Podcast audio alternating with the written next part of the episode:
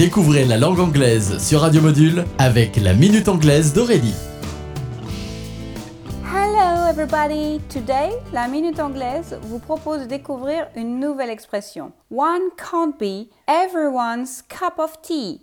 Mot à mot, one can't be, on ne peut pas être, cup of tea, la tasse de thé, everyone's, de tout le monde. Littéralement, one can't be everyone's cup of tea signifie donc on ne peut pas être la tasse de thé de tout le monde. Connaissant l'amour des Anglais pour le thé, être leur tasse de thé signifie donc qu'ils vous adorent. Mais tous les goûts sont dans la nature et les goûts et les couleurs ne se discutent pas, pour un Français en tout cas. Alors, il est vrai qu'on peut ne pas être du goût de tout le monde. Et dans ce cas, on dira en anglais You can't be everyone's cup of tea.